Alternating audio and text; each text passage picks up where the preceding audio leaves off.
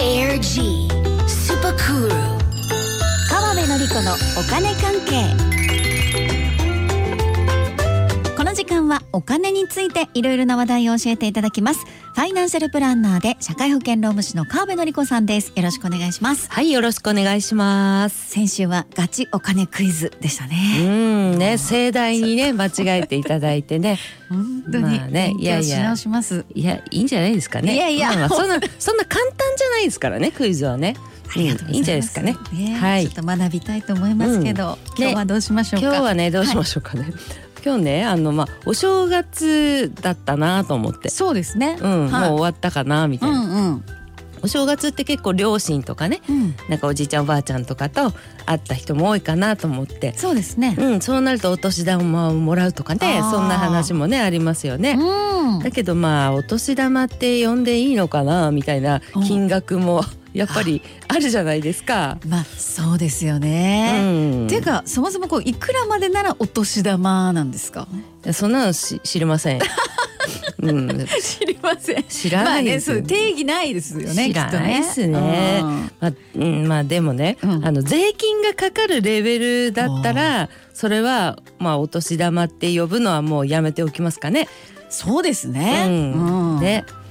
まあ封筒に入るいやわかんないねまあ いいやポチ袋には絶対に入らないそうそうそう感じですもんね。うんうんうんうんまあじゃああの久しぶりに贈与税のねお話いこうかなと思いましてねはい。でその前にあの贈与と相続、でぐちゃぐちゃの人が結構いてはい。ぐちゃぐちゃに結構喋ってくるんですよね私にね。はなのでまあちょっとおさらいするとねい。あのすごく細かく言うと贈与っていろいろあるんですけど、うん基本中の基本の贈与っていうのは、まあ、生きてる人からもらうものっていうふううんにイメージしてください。なるほど。それが贈与っていうことですね。そうそうそうそうまあそう言われるとじゃあ相続とは違うなっていう感じはしますね。そうですよねやっぱうんうん相続っていうと亡くなったことに起因するっていうイメージが強いんでそれね結構重要なところなんでね、はい基本の贈与生きてる人から。で贈与税なんですけど、はい。あの年間いくらまでもらったら贈与税かかるっていう話はね、まあ、皆さん覚えてるのかなと、どうですかねはい。松尾さんはこれ覚えてましたはい。これは大丈夫でした。おーはい、うん。どういくらですか110万円。そうですそうですね、はいでこの数字はねかなり有名なので、うんまあ、今ねラジオ聞いてる方でもねあ知ってるって人ね多いと思うんですよね、うんじゃあね質問しますよ、はいこれどうですまあ同じと例えば今年にねはい。あのおばあちゃんから100万円もらってあで親から100万円もらいましたこれどうですかねわあ。それぞれだと110万円は超えてないんだけど、そう足したら超えてるよってことですね。。そうですすそうです、わうん、えこれどうなるんですか。これはねあのまあ200万円っていうふうに見ますからそうです。本人は200万もらってそますね。うそうそうそう、だから110万超えていますのでほうその超えた部分90万に対して贈与税かかりますほう。このね贈与税の非課税の枠110万っていうのは、うんあくまでもらう人にとっての枠、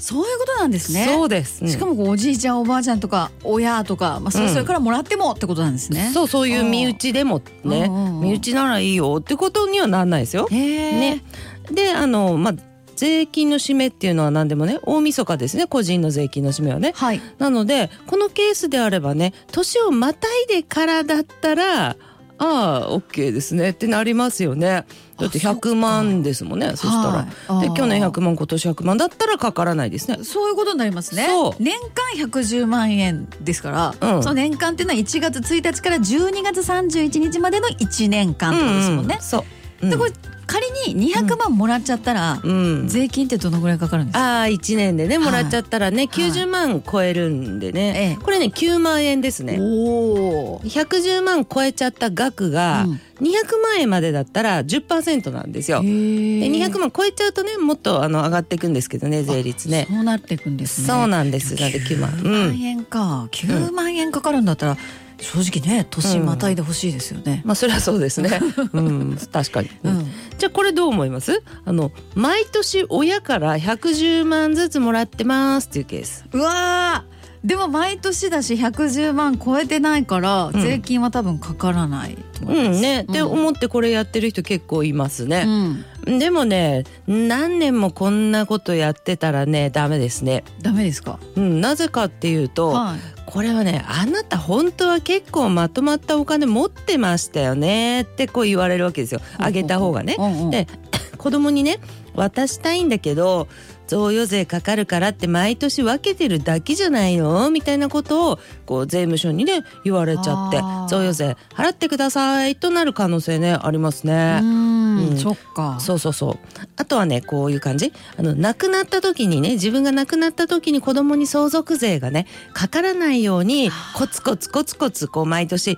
渡してるんでしょなんていう見方もねうんされたりしますから、うんどっちにしてもこの110万毎年っていうのはねうんリスキーですね。ってことなんですね、でもじゃあどうしたらいいんですかうん何逃れることばっかり考えてるん ですかななんとかならないんですかいやそれはね簡単な話でねなんとかなるっていうのは贈与税払えばいいんです。うんまあそれはもちろんそうなんですけどね、うんねいやそれがね松尾さん、はそんな嫌な顔し ないでね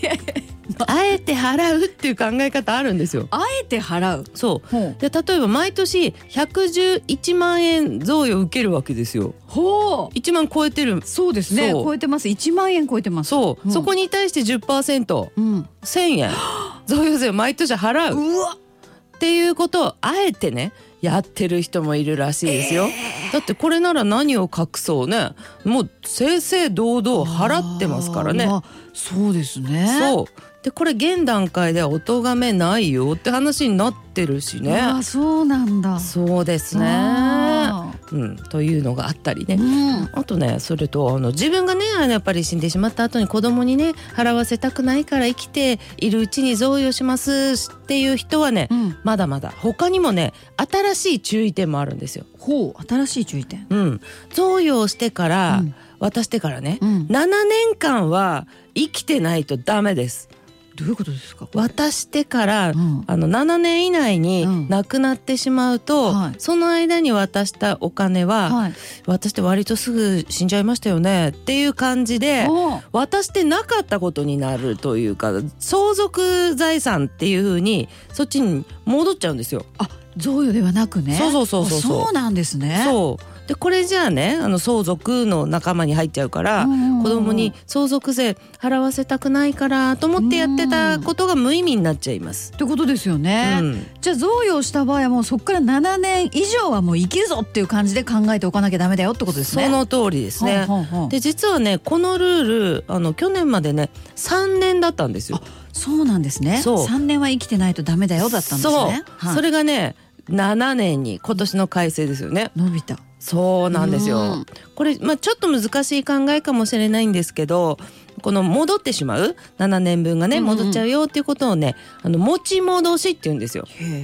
持ち戻し、うんまあこれに関して私の話聞いてね「はいえ何何マジ?」って思ってる方結構持ってる方でしょうけどねうんうんそういう方はねやっぱりそういう本気の方は税理士さんああ税務署なんかにねご相談くださいとこういいうう場合は感じになりまねす。。うんはい。そんな感じですとねいうことはいはい。ということで持ち戻。し。持ち戻し。初はいめて聞きました。はい贈与税についてお話をお伺いしましたけど、うんうん。川辺さんなんかはい告知があります。そうそうそう。これね本当におすすめなんで釧路界隈の方、うん1月の20